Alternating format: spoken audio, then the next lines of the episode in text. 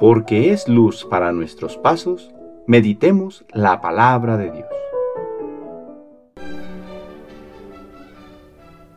Del Santo Evangelio según San Juan capítulo 21 versículos del 1 al 14.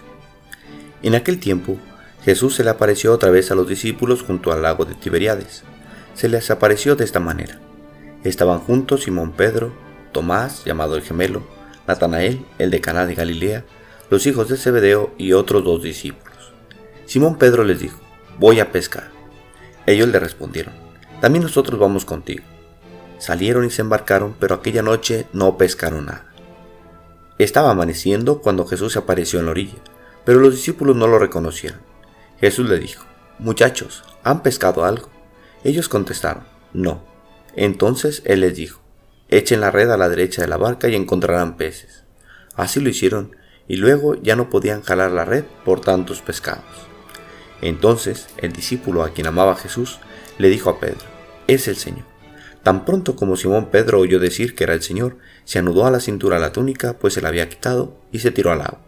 Los otros discípulos llegaron en la barca arrastrando la red con los pescados, pues no distaban de tierra más de cien metros. Tan pronto como saltaron a tierra, vieron unas brasas y sobre ellas un pescado y pan. Jesús les dijo, traigan algunos pescados de los que acaban de pescar. Entonces Simón Pedro subió a la barca y arrastró hasta la orilla la red, repleta de pescados grandes. Eran 153 y a pesar de que eran tantos, no se rompió la red. Luego les dijo Jesús, vengan a almorzar. Y ninguno de los discípulos se atrevía a preguntarle quién eres, porque ya sabían que era el Señor.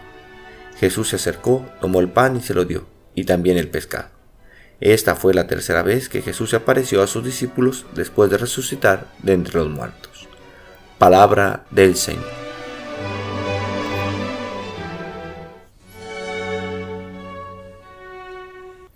Viernes de la octava de Pascua.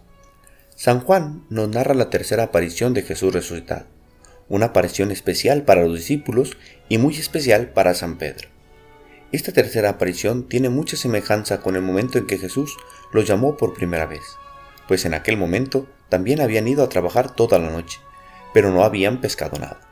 En eso surgió Jesús que les dijo que tiraran la red al otro lado.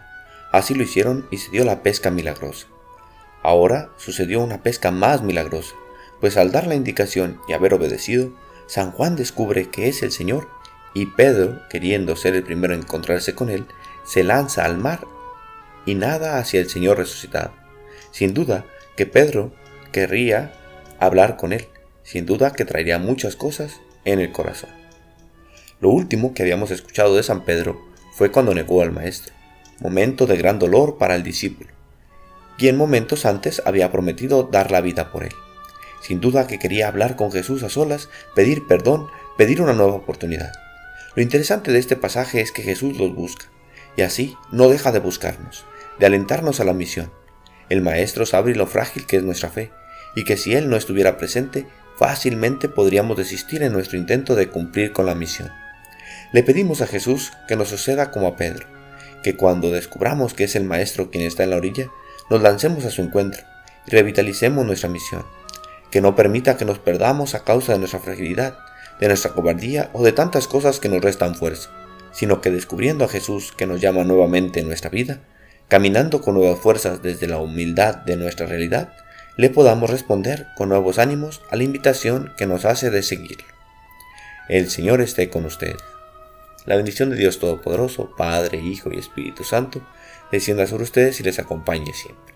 Que tengan buen día.